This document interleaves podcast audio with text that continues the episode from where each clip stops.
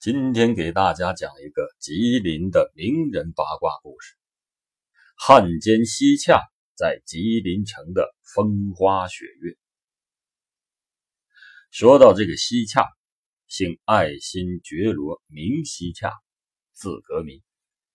一八八三年生于盛京，属于正蓝旗，为努尔哈赤的弟弟穆尔哈齐之后。清末虽然家道中衰，因清廷在甲午战争后不久就取消了科举考试，谋取功名不成的西洽，终日游荡于盛京街头，遛鸟饮酒，品茗闲聊，偶尔也与同伴们耍耍刀枪，练练马术。一九零九年，西洽。有幸作为第八期赴日军事留学生，他与张焕相、张辉赞、于真、王敬修、邢世康、吉星景云等五十五个人一起赴日留学。辛亥革命前，西洽毕业归国，在黑龙江督军公署谋得了个参谋的职务。几年后。又随督军朱庆澜去了广东省长公署就职。之后不久，东北王张作霖振兴东北，恢复东三省陆军讲武堂。经过一个留日的同学于真推荐，西洽被应邀回东北讲武堂任职。一九一九年四月一日。迎来了讲武堂的首期学员，让西洽意外而又高兴的是，首期学员中竟有东三省巡阅使张作霖的大公子张学良。用西洽他自己的话说，一不小心就成了少帅的老师。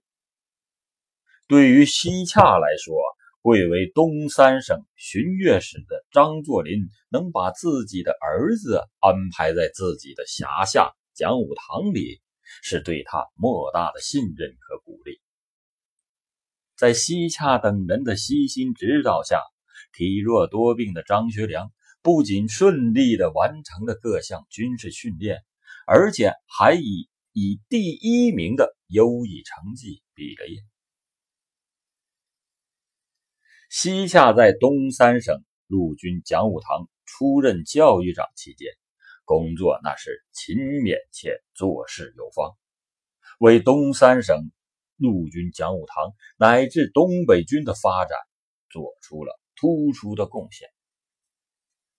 他在担任东三省陆军讲武堂教育长期间，确立了战术、地形、兵器、筑城和交通等学科。在其后也得到了研习，奠定了东三省陆军讲武堂战术、地形、交通和军制等六大教程的基础。据讲武堂学生回忆，西洽给东三省陆军讲武堂学员留下的最深印象是，是他的骑术和演讲。讲武堂学员怕西洽。平常尽量躲他远远的，但爱看西洽骑马。只要是西洽一骑马，学员们就会蜂拥而至。而身材高大、面色白胖的西洽，此时也容光焕发，一身轻装，在教职员和学员面前大秀骑术。据说西洽本人有一手好的书法和好口才。西洽每逢教职员和学员的例会，总是引据经典的大讲忠孝仁义和国民革命等大道理。其演讲的口才曾迷倒了不少讲武堂的学员。由于在讲武堂工作出色，西洽获得了张作霖的嘉许和信任。在连续送走三期讲武堂毕业生后，西洽被张作霖调入巡阅使署，出任巡阅使署参谋处处长。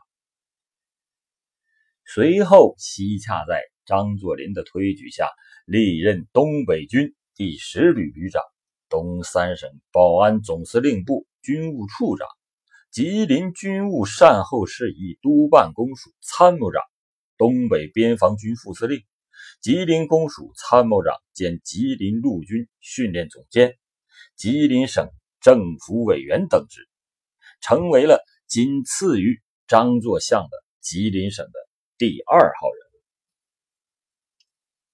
西夏纨绔子弟的出身，赌博、嫖娼、抽大烟，堪称是五毒俱全。他在讲武堂做教务处长时，甚至公开的讲：“五嫖妓不许尔嫖妓。”他后来更在广东养成了夜生活的习惯，来吉林后更是把这个习惯发挥到了极致。那个时候，吉林城最大的饭店就要数醉仙饭店。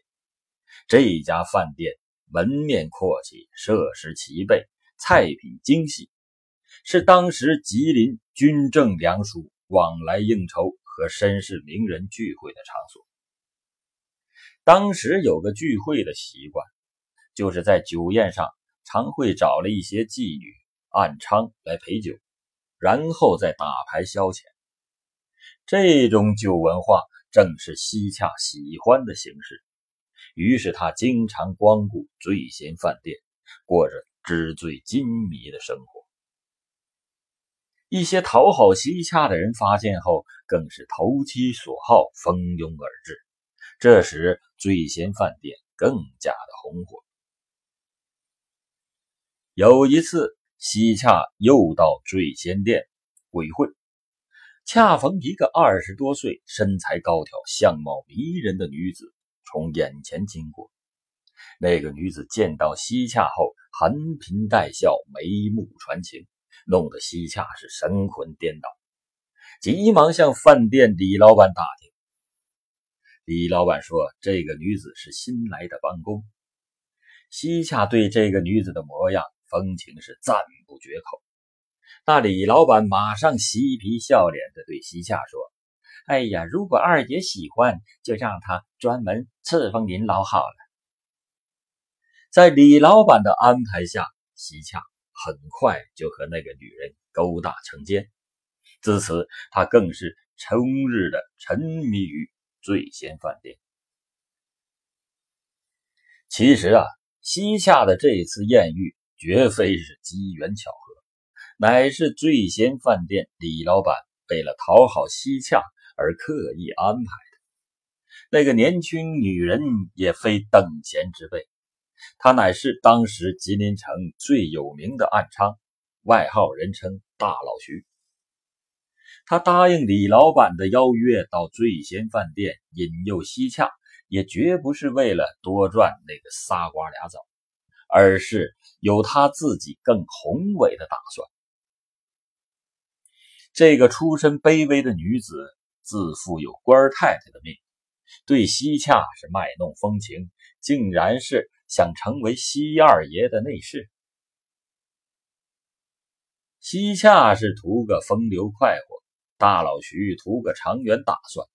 一个郎有情，一个妾有意，一个奸夫，一个淫妇，这俩人在醉仙饭店大呼相见恨晚。没几天就如胶似漆，山盟海誓。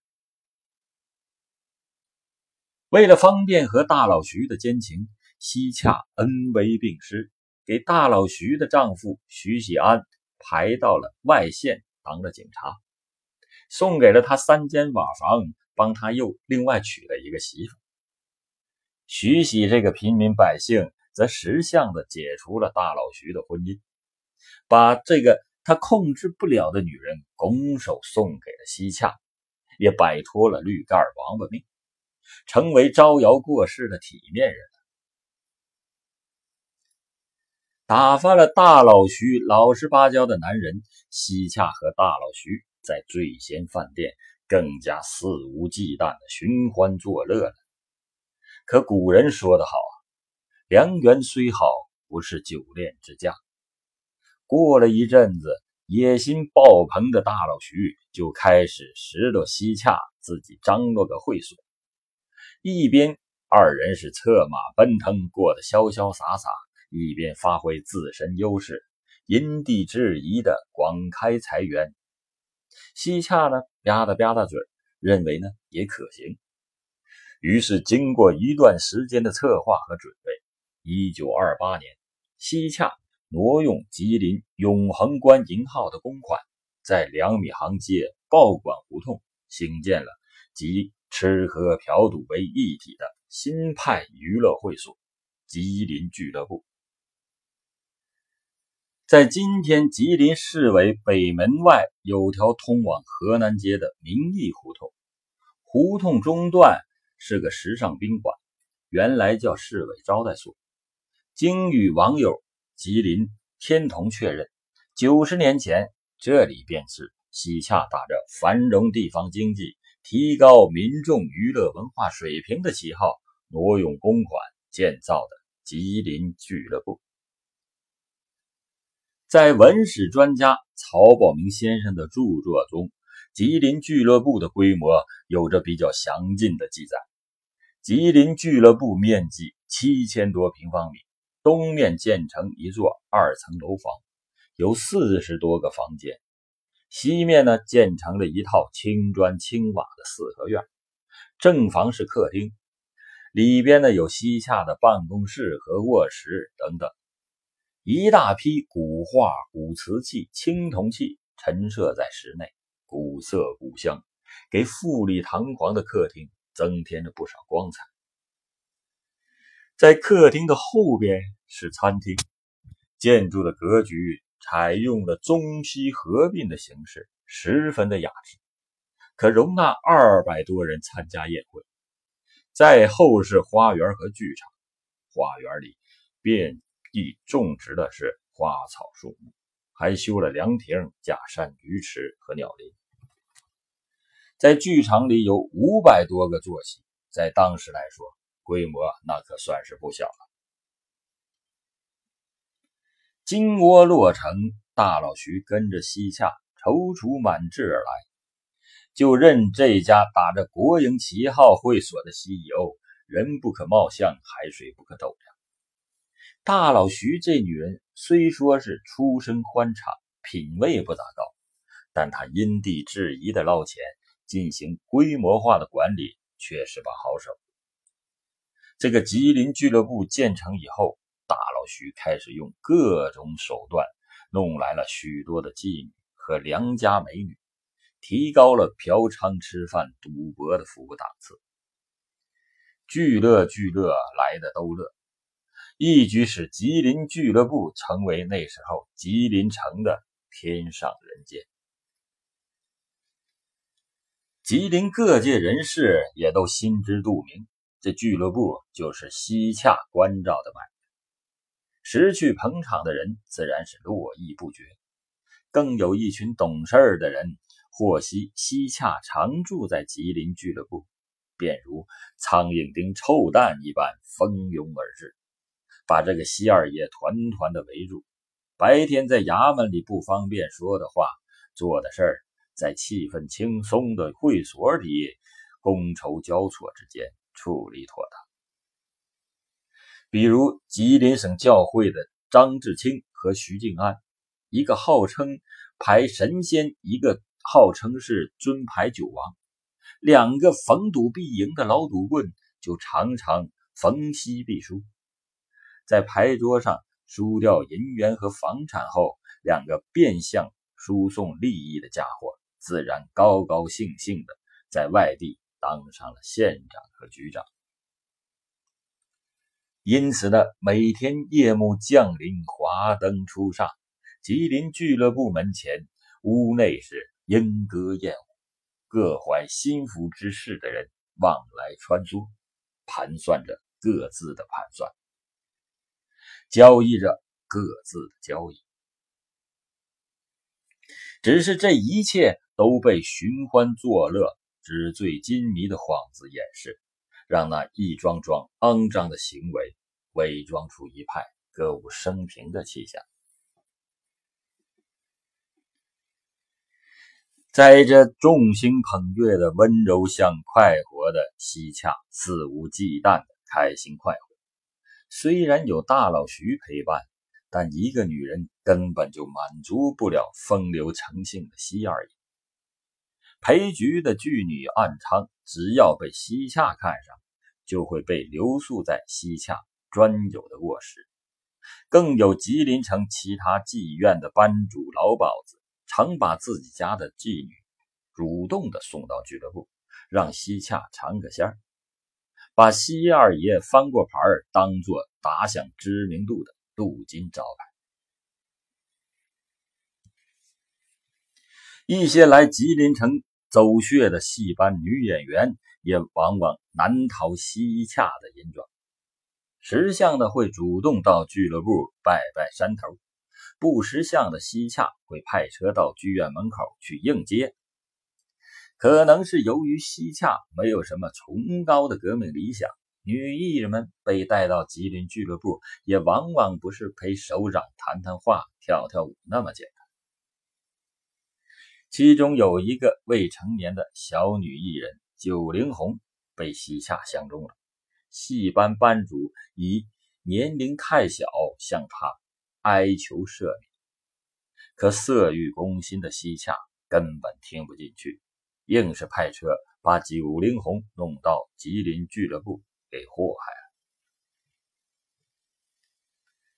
中国的传统文化里有一种糟粕，叫做一逞风流。唐宋时所谓的文人雅士，就极力的。推崇到妓院喝花酒，诗人伪装有词记录了自己嫖宿的经历。当时年少春山宝，骑马倚斜桥，满楼红杏招，翠屏金曲曲，醉入花丛树。柳三变也说过：“日上花梢，莺穿柳带。”犹亚相求啊！或许西洽妄想在吉林俱乐部把这种雅兴传承下来，只可惜历史上的那些不羁的文人，并不是靠权势霸占得来的风流涤荡，因此西洽所谓的风流，不过是附庸风雅掩盖下的低级趣味泛滥，故而金屋里藏的是骚。而非娇。自打入主吉林俱乐部，大老徐就一刻不停的落实着自己的计划。凭借西洽这个靠山，大老徐把吉林俱乐部鼓捣得风生水起，江湖上也认同了他是西二爷外室小妾的名分。在吉林俱乐部。除了从正常的酒菜、嫖妓、赌博收入取利外，凡是有求于西洽的人都得过大老徐这一关。穿针引线、坐地起价、雁过拔毛，这些交易技巧被大老徐发挥到了极致。那些在吉林俱乐部办成事儿的人，花费中也有大半落到了他大老徐的腰包。不得不感慨，古今往来，傍上高官的总比傍上大款的实惠多多。因为有钱赚，所以呢，大老徐对西洽的风流韵事也是睁一只眼闭一只眼。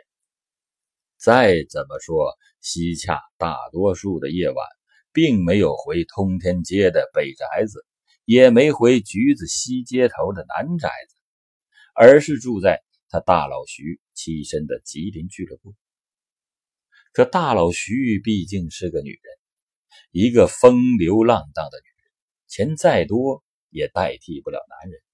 他也需要爱，需要刺激，而且是非常需要。凡事就把总寻思这不念着念，机会就来了。从古至今，最拉风吸情的人肯定是演艺界的明星，因为他或者他舞台上一亮相，自然会成为万众瞩目的焦点。传闻京剧名旦黄桂秋先生在吉林演出时，慑于西洽的淫威，常在演出之后到吉林俱乐部给这个京剧票友配戏。几番下来，竟被西洽纳为男宠，结为同性夫妻。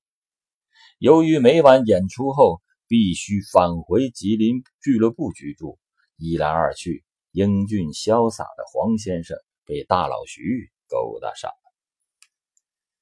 在吉林演出合同结束后，黄先生与西洽是不辞而别，而大老徐竟然也一块儿的失踪了。虽然西洽到处是沾花惹草，但对大老徐还是很依恋的。他这一消失，给西洽急得够呛，四处派人打听寻找后，终于在哈尔滨发现了大老徐的踪迹。西洽马上派亲信曹子珍去哈尔滨，务必要把大老徐接回吉林。而就在哈尔滨的马迭尔酒店，曹子珍吃惊的把过上夫妻生活的大老徐和黄桂秋堵个正着。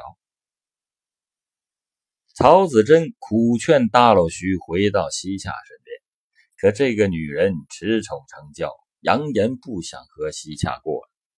那曹子珍乃是水上警察局长出身，看到眼前这境况，是软硬兼施，威胁说：“不能把你大老徐怎么着，但必须把黄桂秋破了相，替西二爷出气。”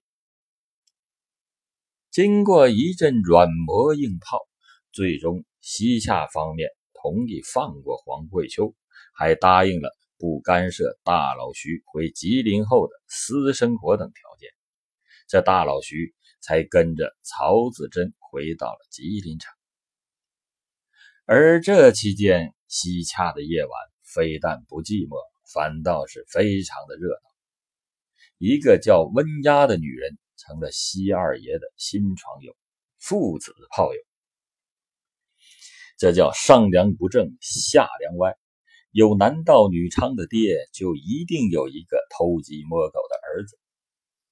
话说，在大老徐去哈尔滨风流快活的时候，吉林城出了个新出道的暗娼，名叫温丫。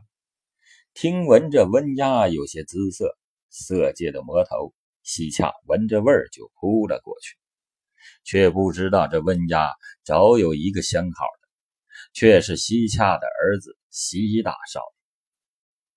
刚开始，这温丫还能在这父子之间游刃有余，可时间一长，就有点吃不消了。因为西洽是属老虎的，喜欢吃独食；西大少爷也是属大虫的。根本不懂得分享，勺子总得碰到锅沿这一来二去，西洽父子俩终于在温家那里碰上了头。老虎见大虫，各不相让，爷俩都约炮，看谁火力爆。这父子二人为了温家，不顾脸面，公然的大打出手，一时间成为了吉林城百姓的笑谈。多亏此时大老徐从哈尔滨回来，利用他不同寻常的情商，化解了西洽对儿子的怨气。西洽也没记恨大老徐和黄桂秋私通，念及自己和大老徐都是情场老手，互为色戒的标杆，互相学习，促进尚有余地，不宜另起炉灶。在各自炮火连天后，西洽和大老徐。摒弃前嫌，携手并肩，涛声依旧了。有时候，人与人的情感依赖是很难用常理去解释的。可能正如俗话所说：“鲶鱼找鲶鱼，嘎牙子找嘎牙子，什么玩意儿打什么物，卤水点豆腐是一物降一物。”总之，自大老徐回来之后。西洽仍如既往一样过着风流快活的日子，大老徐仍旧操控着吉林俱乐部，过着没有三从四德约束的外观式太太的日子。一九三一年九月十八日，日本关东军偷袭沈阳北大营，发动了震惊世界的九一八事变。几天后，因一把手回家奔丧，吉林的二把手西洽恢复祖宗基业的愿望，终于迎来了历史性的契机。听闻敌酋多门二郎中将到达了长春。西洽忙派手下前去联络，投敌县城，使得日军不费一枪一弹占领了吉林省城。为满洲国建立后，西洽并没有如愿的当上伪满洲国的总理大臣，而是被日军安排上了伪满洲国的财政部总长兼吉林省省长。为了帮助溥仪复辟大清，西洽不仅送给溥仪十万元钱，当时呢一个壮劳力一年的工钱约一百元，还提出了一个庞大的军事计划，妄图通过日本人的力量武力复辟大清王朝。西洽的种种嘚瑟引起了日本人的不满。鬼子本意并不是恢复满清，看到西洽咋咋呼呼的太欢实了，便迅速的采用了明升暗降的方式架空了西洽。眼看着自己被主子无情的抛弃，效忠无门的西洽只好变本加厉的放纵自己，以寻求解脱。至此。西洽这个曾经自诩为风流浪子的家伙，彻底沦为口不择食的淫魔。